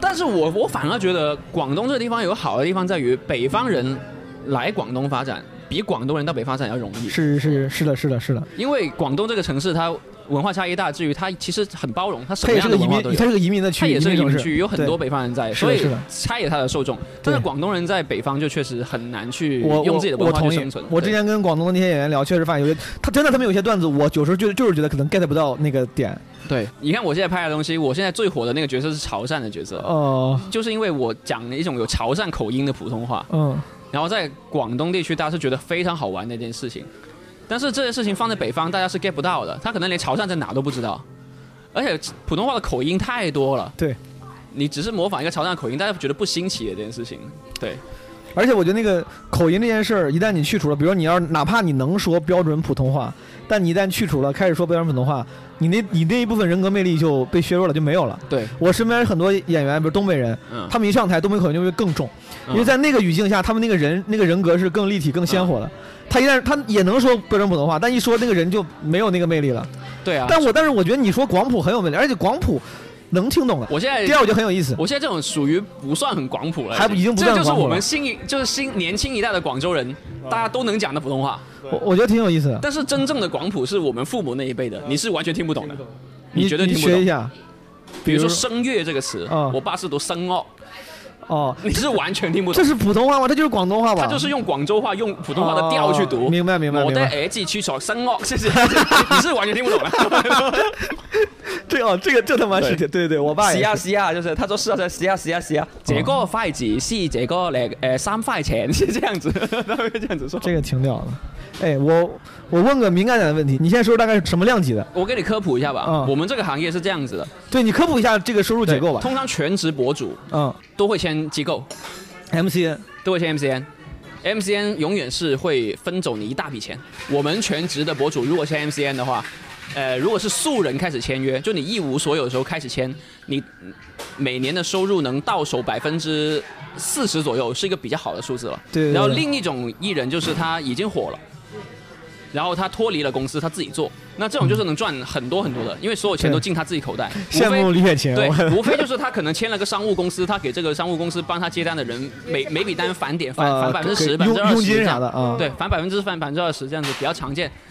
呃，所以说其实做全职博主，我们是属于前一类的，我们是签机构的，所以我们的收入跟我们每年的营业额是不成正比的。其实，你可以这么理解。我明白，当然当然对对是的对。然后还有还有更多的博主是处于什么阶段呢？他的工资水平比打工的好一点，但绝没有到达说能够让他财务自由的水平。那肯定，更多的是属于这财务自由很种是可能一两万每个月这样子。这一线城市来讲啊，当嗯然是、可能在五六线城市一两万，他能活得比较好，但在一线城市一两万一个月其实是比较拮据过的。是，对对对对尤其是你要做这种网红之类的，你还你还你还得花费维持一很个大比较对比较美好的那个生活的那个做那个网样做网红子，花费很大的，对就没有大家想象中的那么美好。因为你像美国，前天我看报道，嗯美国现在年轻人就高中生啊，初中高中生，当他们做调研的时候，说你们长大最想做什么？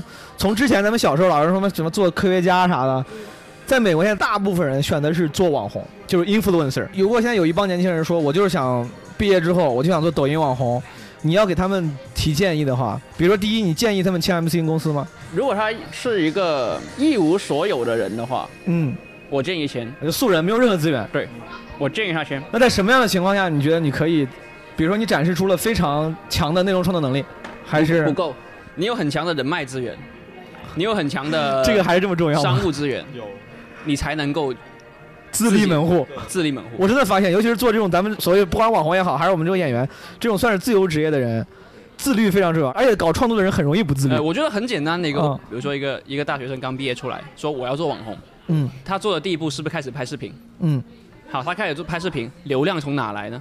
零个粉丝的基础上，买抖加嘛，是不是买抖加？一般就是买抖加吧。你只能买抖加，你你不买抖加，你可能每条片几十播放量、几百播放量，是，这你根本做不了网红。对，网红一条视频，你每个说少几十万播放肯定是得有的，是肯定是得有的。是好，等到你作品有播放量了，它不一定能转化为粉丝，这就是第二个问题。好，等它能转化为粉丝了，你也得到十万粉才能进星图，对，你才能接单，是你才能开始变现。这中间的周期，如果顺利的话，你快的话，可能也得花个几个月。是，那那你这几个月你没有收入，嗯钱从哪来？对吧？好，而且你得了解一个事情是，我这说的是你一个人做的情况，你得自己出剧本、自己拍、自己剪。对你哪怕请多一个人，每个月又要多几千块的支出，对对吧？还没算数据维护的费用。是，所以每个月固定支支出其实正常一个呃最基本的架构，你一个后期剪辑，加一个人帮你写剧本，一万块是肯定要的。光是解决一万块一个月是肯定所要以的。你一个赚不到一万块，你就是亏本儿。对你一个月赚不到一万块，你就亏本；赚到一万块，你也只是平本而已，你对对自己对是没收入的。对， 就是这么简单的道理。但你对一个刚刚毕业的大学生来说，他每个月能赚一万块就不错了，还叫他掏一万块钱出来，对对对这是明显是不科学的。是所以为什么我会建议他们签 MCN？因为签 MCN，首先你自己有一份生活费，而且能学点这个经验对，跟而且有知识。有后期帮你，有编剧帮你，这些人工成本帮你省了钱。首先是这但样，是这个问题是，你就好像我我老是说建议有一些新人的毕业生说你去大公司学学经验，对吧？嗯但问题是你学完之后，你学了两年，你突然能想自立门户，你可以辞职。但 MCN 一般的约都很长，比如说就像听了你的建议，我签了个 MCN，我干了两年，我学会了，我觉得我也牛逼起来了。约还有八年，我怎么办？一般 MCN 约是几年？十年呃吧。，这个其实可以谈。我遇到太多的人，太多大学生跟我说他想做网嗯红了，太多了。哦，我给他们最优化的一个觉得，其实是什么？嗯你先去 MCN 里面不要做网红，做工作人员，对你先做工作人员。嗯，可能打拼个半年一年，你有相关的知识，你了解这行业是什么了，你也有人脉了，你想做的时候你再去做，做明白，然后而且同步你在 MCN 做做工作人员的时候，你也可以已经在做账号去做这件事情，可能得等到你半年一年后，你已经有十万粉了，这时候你再去考虑自立门户也好，你去 MCN 也好，你有谈判的资格。我带着个十号十万粉的号来跟你 MCN 谈判，从中得到的合约的条款跟我零粉的时候的那条款是完全不一样的，明白明白你能看到明白两份不一样的合约，明白，你懂吗？是。啊所以就是这个问题。你说很多人跟你大学生跟你聊过想当网红，对就你从你观察到，不管是你自己做当网红，看自己的同行，嗯还是看那些新人，你觉得哪类人更适合这个行业？当一个人身上具备什么特质的时候，我觉得他首更有可能成为首先网有红很多的，我身边的人，嗯 觉得自己能做网红的先决条件是他们觉得自己长得好看，这是第一个。这个很重要吧？这个重要吗？但是但是其实说实话，啊嗯我是觉得现在是内容时代，长得好看颜不值重要吗真的不那么重要。但我感觉好像，除非你好看的人太多了，但我感觉，除非你搞这种喜剧、这种短剧、搞笑短剧之外，其他还是颜值还是挺重要的。没有的，没有的，不是吗？我我就认识一个是做那个露营的，嗯啊，你知道吗？就是他去拍自己去露营时候的那个样子，然后露营，比如说啊，最简单一点，你露营要怎么撒尿，露营要怎么撒尿要怎么吃饭，就干货真的是然后其实他教的也不是特别多，他做之前他是完全不懂怎么露营的，明白。然后他是看着书一点点学，然后一点点在录自己视频里面展示出来的，嗯这种人也是可以成功的。所以这种人靠脸吗？他完全不靠脸啊，他只是对去做一个目前来讲还没有人去做的一个领域。那你说这个，我就多问一句，他这个呢？你觉得他又长得不好看，他自己本来也不会，他的那个视频为啥能吸引别人？是因为他录的特别的唯美吗？他的画面呈现特别好吗？还是怎么着？这个你首先你拍摄这种东西是一个技巧，第二个就是你讲的这些东西是没有人做过的，对不对？那肯定会有人做看，一些新的对不对？做一些新的事情，比如说你说 K C 为什么能够涨粉涨这么快？那很很明很明显一点就是他做了一个目前广东地区的一个一个热点，啊也是行业空白，之前没人搞，没有人去做这个事情，要找蓝海，对其实说实话，就是颜值博主不重要嗯太太多了。其实如果就是无论你做什么东西都好，你脑子也得有东西。如果你现在做抖音，不管你做任何领域，哪怕是什么美妆，哪怕是那种、嗯、对靠好看，也不能只有好看。其实很简单嘛，如果你是客户，你现在看到一个号，这个人非常漂亮，无敌的漂亮，但他的视频全都是在镜头面前就这样子晃来晃去的。无意义扭动，那我现在我要卖一个东西，我你你得怎么能帮得到我？也没法商业你拿化着，这东西扭吗？对，没法商业化对。吧？很怪嘛，这件事情对吧？所以为什么我说一定要有内容，就是这个，你没有内容，你根本就没有变现的空间在里面。明白，我们做 KOL 一个很重要的东西是粉丝画像的问题嘛，就是说商务肯定也知道的，他们在做投放的时候肯定要看这一个 KOL 他的粉丝群众都是些什么人，像是有很多的账号，你看他很火，几百万粉丝、上千万粉丝，但你点开他的粉丝画像，你会发现全部是消费能力非常差的群体，那这个账号它的变现是非常非常困难的，明白它的粉丝数是没有用的，明白。 对，就像我们之前我们公司有曾经有个账号是画那些小动画的，他有三百多万的粉，但是一直没有变现。问题是什么呢？因为他百分之九十五以上的粉丝是六七岁的小朋友，甚至是可能是刚上小学两三三四年级的那些小明朋白友。，没有消费能他力，是没有消费能力。之余，他爸妈也不会给他做消费。是因为他还不是他不是婴儿，婴嗯明儿白爸妈会给他做消费，但一个读小学的小孩子，爸妈是不会给他花钱的。所以就是，我是觉得如果有人想尝试这个行业的年轻人，嗯，你得首先想好，就是我会什么，我会的东西能吸引些什么人来看，我能吸引到多少的人来看，这些都是你一定要做这些事情之前你要先想好的问题。其实现在有一个好更好的变现就是直播嘛，以前是没有直播这东西的，很多人就是靠广告的植入，但现在有直播，其实像画画这种也好变现了。很多人唱歌，拿打赏啊。呃，对，画画他就是靠直播。我那时候看过一个很很好笑的，他把 他把那个摄像机绑在四驱车上面，呃把摄像机摆在四驱车上面，对，然后就用那个四驱车来跑，你懂吗？然后就只就是播四驱车的，就播四驱车跑。也也就能你的你的主观视觉就是就是四驱车的视觉，就在就在那个赛道上跑，跑得很快，超多人看，那也挺有意思的超多人看，很多人 看，而且那个人很赖，你知道吗？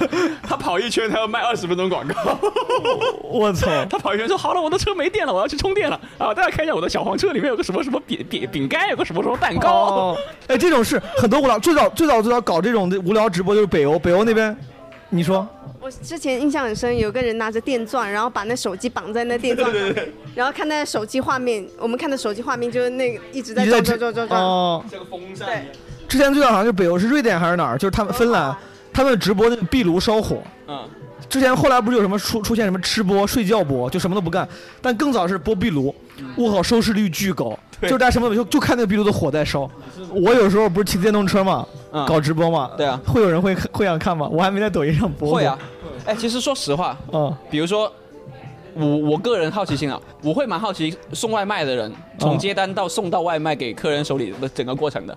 哦，就如果今天有个外卖小哥，他把摄像头绑在自己的帽子上，他去店里取餐，然后一路上怎么去送外卖，再送到客人手上，这个过程我会很很很好奇，就是看。好，颜值不重要，然后要有自己的想法，然后要考虑用户画像，要考虑用户画像，这个还是挺考验你对行业的了解的。你说这东西其实一般人想不到的，啊他很难想象说我干这个事儿到底我的看我所的以人我才说有没推有荐你们先去 MCN 里面工作个半明年白嘛。， 是的，就是的很简单的一个道理啊。其实我觉得做 KOL 跟自己创业是没有区别的，无非就是成本的问高低的区别而已。很多人说哦，毕业我要出来做网红，我要自立门户。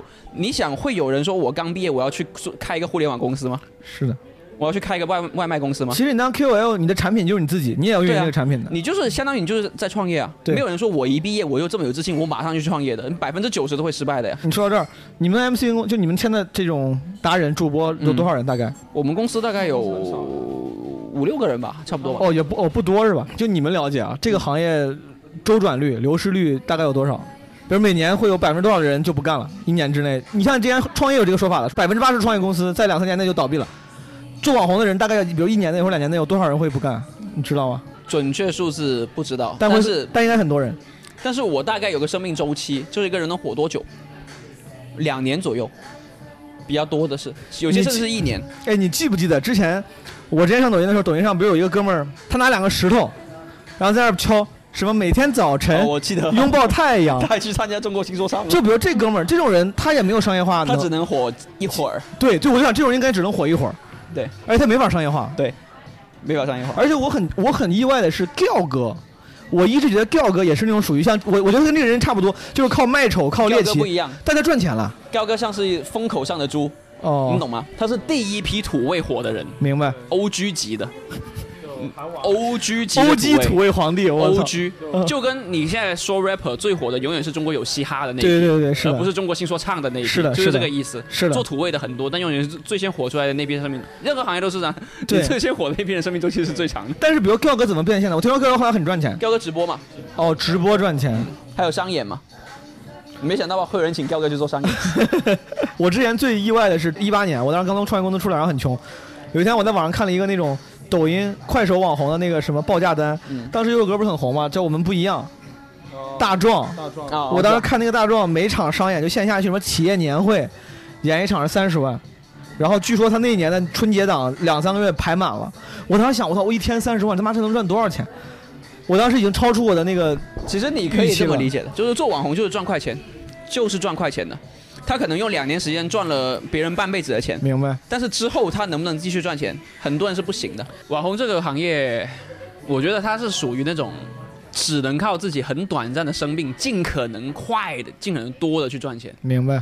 它不像我们去做一个平常的考考公务员那种，是我一是辈子稳扎稳打，是的，很稳定。网红绝对不是，网红永远是每天都是新的风险。 所以说，网红这个方法论，我能理解为，如果你要是有稳定内容输出能力的话，你是可以靠接商务赚钱的；如果你要没有稳定的内容输出能力，只是靠自己的那个独特的，比如说人设或者土味，那你就做直播就是赚钱靠直播赚钱。对，但是靠直播也很需要技巧，你要什么照顾好大哥，对啊，照顾好大佬，是啊，是啊，啊是啊，是啊。也就所是以，所以我不擅长做直播。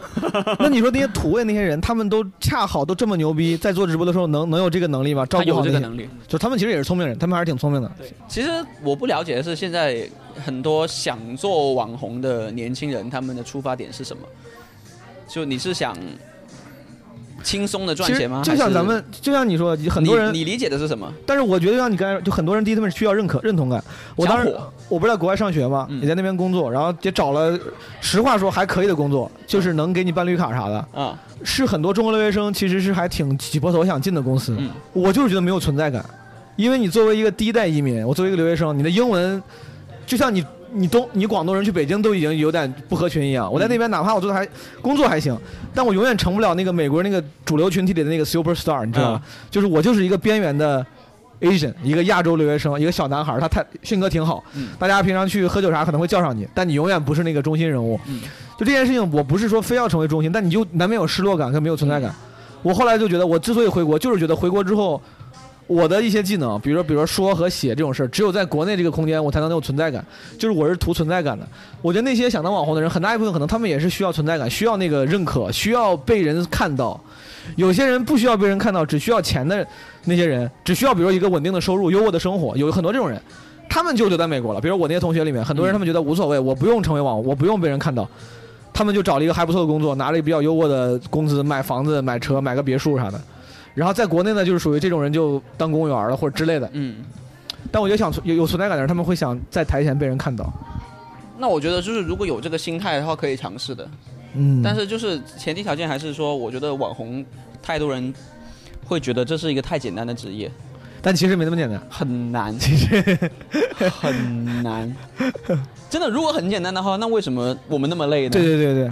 哎，你就很中间简单你做了两年，你又觉得很难，你有过那种很焦虑的时候吗？有啊，我一百三十五万粉之后，半年一个粉丝没涨，每你天还在算掉 粉，半年都没粉没涨，那他妈确实很焦虑。每天在掉粉，那你干嘛了呢？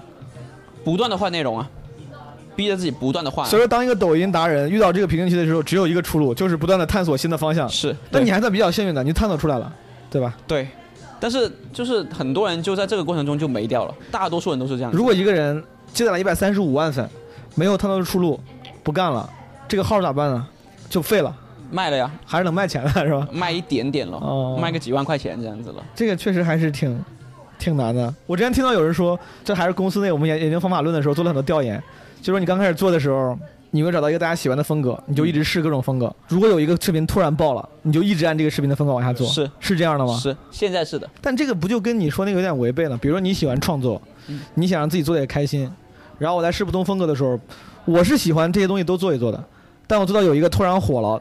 我必须得逼着自己一直做这个，但我其实本来不是说一直，我的性格并不是一直想做这样的东西，比如说想做一个搞笑型的，嗯，那等于说这就做的不太快乐了，就为了赚钱，为了流量，你就得牺牲一部分自己的个人意志。对，是，就是这样的。你现在做这个，你有觉得你有牺牲自己的个人意志吗？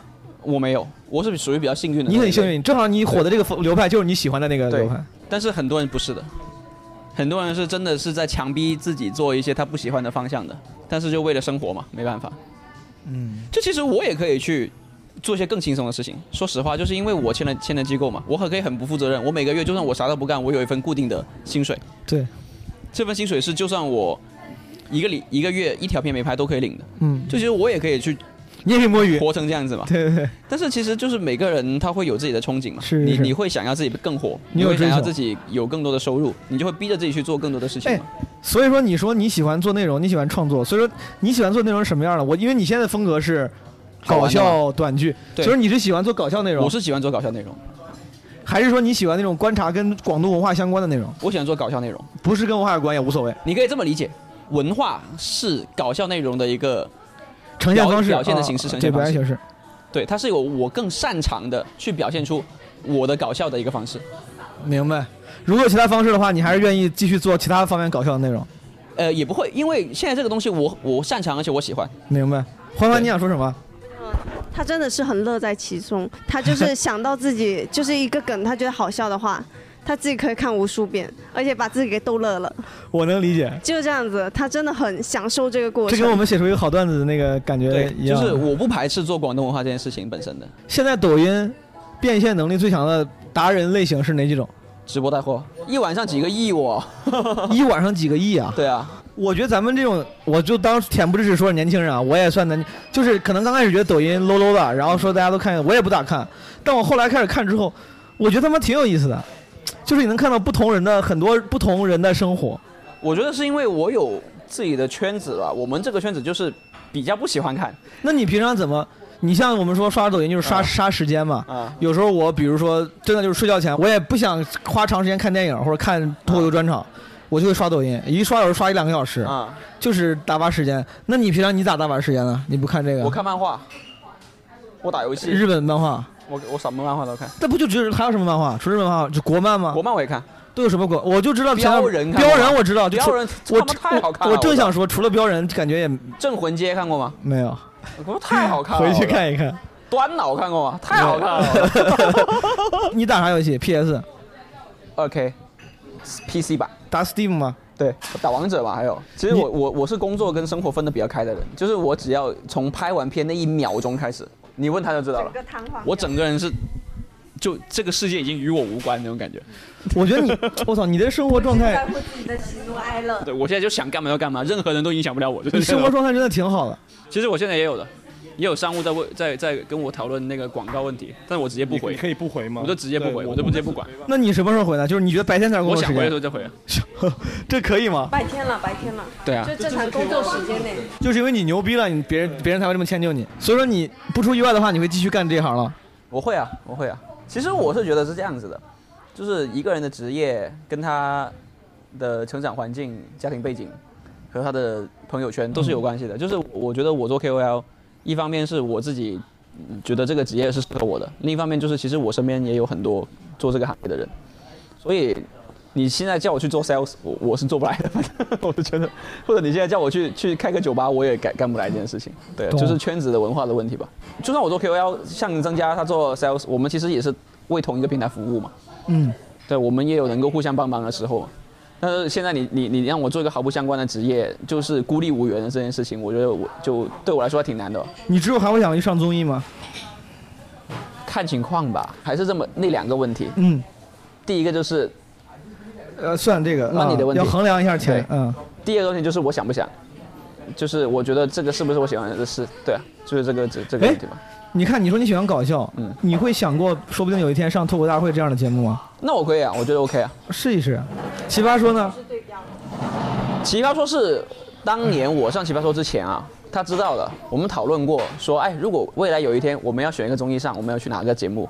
当时我们说的就是奇葩说，因为我觉得这是为数不多的，我觉得适合我的一个真的也会感兴趣语言类的一是个的，综艺。是的。对，我当年也是。你让我去参加《我是歌手》，我去干嘛呀？是，当年我当年我做喜剧，我们其实有一些喜剧节目就是能上，包括什么演，就像是《欢乐喜剧人》类似这样类似这样的节目，我反而兴趣都一般。奇葩说是唯一一个我自己主动感兴趣的，我自己去投干嘛？语言类嘛对对啊但你第一次，就像咱虽然咱自己自嘲啊，开玩笑说表现不好，嗯但之后如果有机会的话，你会觉得自己还有心劲儿或者有能力再试试吗？其实我本身是想试的，嗯我今年之所以没有去奇葩说，是我觉得我没有准备好，嗯没有像去年一样准备的这么好。嗯，刚才咱俩聊到了，之前我跟 K C 在录之前聊到，就你这个身份其实会给你带来很多线下的活动啊，是吧？会有会有，这个是抖音达人的常态吗？不是不是不是，真的不是。你是比较线下牛逼那种绝对不是抖音男人的常态，绝对不是。那你为啥可以呢？我有点不一样，我是做文化类的，嗯，所以你可以理解为我是属于广东区域的一个本土的 KOL 了，小 KOL，已经不是个抖，只是抖音的 KOL 了。对对对对对对对，明白。有点像 Sherry 说的，他当时是局部网红。对对对，这个是个好事儿，对吧？就说明你的收入来源更多样，安全性就更大了。你把鸡蛋放在了好多个篮子里面，可以这么理解不只是可以这么理解。我每次跟嘉宾聊，每次我都会问一个问题，嗯，其实分化成两个问题，一个是如果说你在这个世界上做任何职业，收入都是固定的，比如说每年都给你两千万，嗯，就给到一个你非常衣食无忧的价格，做任何工作都是这样，也就是说排除收入的元素，你会做啥？你不用考虑钱了，只用考虑兴趣。我还是会做 KOL，我说的严谨点，就是你还是会做短视频创作者吗？对，我还是会做这个事情。但你干啥给的钱都一样，你不想试试新的东西吗？比如说你不想试试拍电影，拍个搞笑电影，你不想试试当个脱口秀演员，不想，不想，还是做抖音短视频创不一定是抖音，音，但是是短视频创作者。对。其实我觉得这个我这个职业最舒服、最享受的一个东西是什么？它是处于明星跟普通人之间的一个临界点。嗯你享受的可能是比普通人更高的待遇，嗯，但你不需要背负像明星那么沉重的包袱，这是一个最舒服的状态。是的我觉得真的。对我一一边没有出乎意料，因为你说你做这个做的很开心，但我有点意外。就你竟然没有想试试别的东西，就你没有任何觉得想试但没有机会试的职业吗？我觉得，我换一个，就换第二个问题，嗯比如说，你现在接下来一年里面，你做什么都不给你钱，做什么都是零收入，你会想尝试，那反我正你啥都不做， 对，操我干嘛但要你干活？但你必须要干一个，就比如说你现在干啥反而都不赚钱，那你反而可能是一个别的事情了。你会想是啥？ 不做啥都没钱的话，做啥都没但钱、啊。你要选一个，个职业，对，你要选一个职业，不读收入了，只就只有一年啊，这一年，一年之后你的生活回归常态，你要趁这一年，就像个 gap year 一样。这这个 gap year 你会做点啥事儿呢？做啥都没钱。嗯，就你要做什么事儿都没有收入，你只能只能获取精力，不能获取物质收入。比如说有些人会说什么我要周游世界，我要呃去，我很懒，我不想去，不想出广州旅游。 我首先我不想去旅游，嗯，然后而且我很懒，我不想从事体力劳动，嗯，我也不想去做跟体力相关的东西，明白？比如说打篮球、踢足球这种运动员，嗯不想。嗯，那就在家躺着了，你这只能在家躺着了。我也不想去做那种很会让我很尴尬的事情，比如说呢？比如说什么街头卖唱啊这种。哦，哦，我可能会尝试去去做酒吧搞手。酒吧搞手，这他妈是什么职业？去做拿台， inside 就是呃酒吧的销售或者酒吧的气氛组。就你每天晚上去玩就好了，你去玩，你就去酒吧玩就好了，就气你氛组不需要配任何人，你就是自己去玩，每每天晚上给你点钱免费喝酒，然后这个你也不需要陪人喝酒，你就这去酒吧里玩就好了，玩的很嗨就好了明，白表现出你玩的很开心的样子。所以说你是会 clubbing 的，你是会玩夜店的，对吧？你是我会，我会，我会，我完全不会，我操！我你会我到夜店不会动，我就坐在那儿假装装逼抽烟就不会。酒吧高手，问一下欢欢欢欢你呢？你还会选择继续当 KOL 吗？会啊，你也会继续选本择当身 KOL？是喜欢的，好，那第二个问题呢？就我问他那个呢，如果什么都不给钱了，一年咨询师吧，咨询师啊，嗯，就是心理咨询师吗？企业管理咨询师吗？啊，心理咨哦心询理师。心理，我从小我很喜欢跟人家交流。我从幼儿园的时候我就跟喜欢跟幼儿园老师交流，喜欢就帮幼助儿园作业老师会跟我讲心事，讲他家里发生了什么事。幼儿园老师师跟一个幼儿园的你，是会跟我交心，你会跟他说什么？你他妈跟老师就都会聊啊。因为对我对他来讲，我是一个很放心的倾诉对象，这是第一个。明白？第二个，我是能给他回应的人，因为我是一个很早熟的人。哦，我也想做纹身师，其实哦，这也可以。嗯，纹身师也可以。不是这个答案是一年那个答案，还是全没钱的那个答案？ 哦，没钱的那个答案。好，没钱的话做纹身师。嗯我本来要结束，但是我忘，我突然忘了，我想起来，你不是说他有一个什么你去哪儿哪儿黄的故事吗？我他妈没有问，哦，没有就随是便、随便就是什么意思，我就想知道，就我是好奇。我这个人八字可能比较硬一点。嗯，你看啊我最开始，呃，上大学之前，我去参加那个选秀嘛，就以前以前很流行去韩国做练习生嘛，对对不啊对？你你还走过这条路啊？我那时候还是试过去选秀，我刚选完秀，限韩了。哦，我懂，我懂，我懂，我懂。然后但是你不是你选秀选的就是韩国练习生的秀、 啊，对，，然后限韩了，然后好，我那就不选了，那就去呃电视台。我在电视台做了两年，我那个频道倒闭了，就我辞我我我那时候准备辞职的时候，我那整个频整个频道没了，你懂吗？整个整个台没了，对，那怎个么频会有那个频道被被被合并掉了，怎么会有这种事？被什么吞并了？什么频道？广东什么综艺频道被吞并了，现在已经没有综艺频道了，已经没有，已听起来是一个非常不应该被吞并的经频道。没有这个频道了。现在前两天我跟朋友聊，他在北京电视台，北京电视台有个宠物频道，他妈都还 在，我操，哎我那频道已经没了，已经没有这频道了。好了，然后我又去了选秀，我去了参加那个《明日之子》的选秀，那时候还不叫《明日之子》，那时候叫《燃烧吧少年》。哦，这个挺牛逼的呀。然后我去了，选秀完之后，天娱倒闭了，然后这个节目也没了，《燃烧吧少年》被取消了。那他 妈是挺若惨干年后改名叫《明日之子》，重新上了。但那时你候哎，但你当时表现怎么样？还行。呃还行吧，对。然后好了，然后我又去了哪？我还做倒了一个，反正反正我我去哪哪哪个公司就倒闭。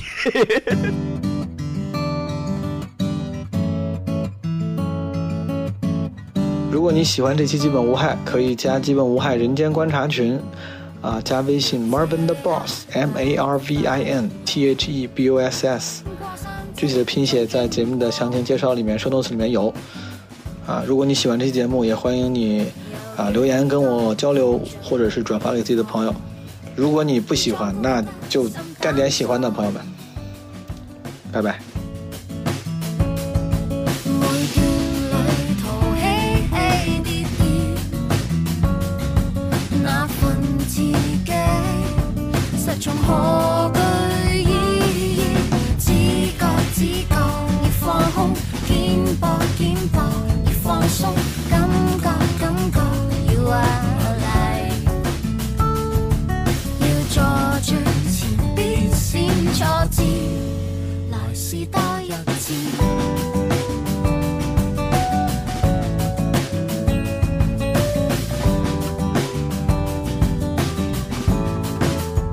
過彎的禮物，可一的不可再。鐵路向前，姑且放肆，